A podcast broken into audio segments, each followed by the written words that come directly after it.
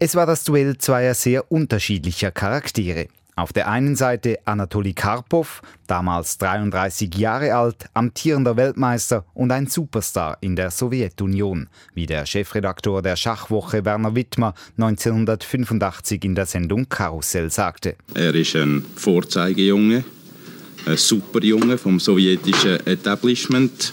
Er ist Parteimitglied, ist ausgezeichnet worden schon mit dem Lenin-Orden, als Sportler des Jahres gewählt worden einfach das Ideal, wo man sich denken kann, der Sowjetunion. Auf der anderen Seite Garry Kasparov, damals 21 Jahre jung, geboren in Aserbaidschan mit armenischer und jüdischer Abstammung. Er hat eine sehr steile Schachkarriere hinter sich, ist effektiv ein Schachgenie, aber politisch ein absolut unberührtes Blatt. Und Politik sei wichtig gewesen in der Schachwelt der 80er Jahre.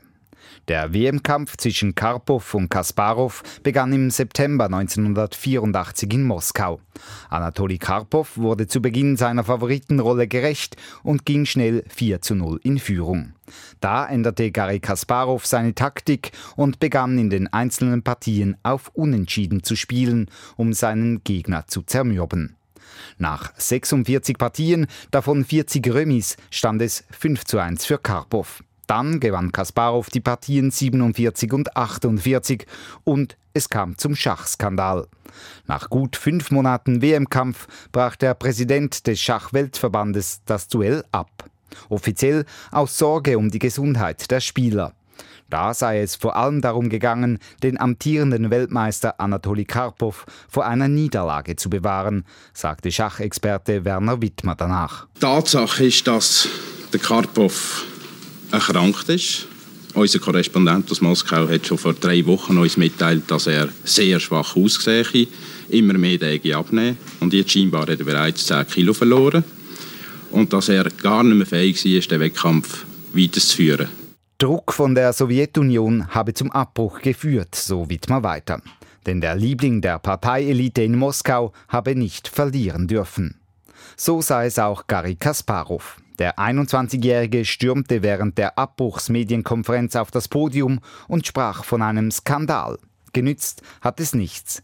Die WM wurde im September 1985 nochmals neu gestartet und da setzte sich Kasparov doch noch durch und wurde jüngster Schachweltmeister der Geschichte. Zur Freude des Westens und auch von vielen Schachfans. So sagte der Schweizer Schachgroßmeister Viktor Korchnoi damals im Schweizer Radio. Auf meine Meinung bekommen die Schachwelt die echte Weltmeister. Kasparov spielt mit der Fantasie, äh, Karpov mit Routine.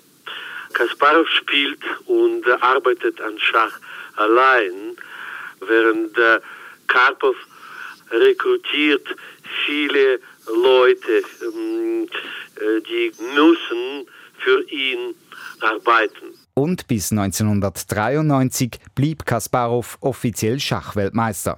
Er setzte sich noch mehrmals in WM-Partien gegen Anatoli Karpov durch. Beide waren übrigens lange Zeit nicht nur Gegner beim Schach, sondern sie mochten sich auch nicht. Das änderte sich, nachdem Garry Kasparov 2007 in Russland festgenommen und für mehrere Tage ins Gefängnis gesteckt wurde. Er hatte gegen Wladimir Putin demonstriert. Anatoli Karpov besuchte ihn und brachte eine Schachzeitschrift in die Zelle mit. Kasparov sagte danach, das habe ihn dazu gebracht, sein Verhältnis zu Karpov zu überdenken.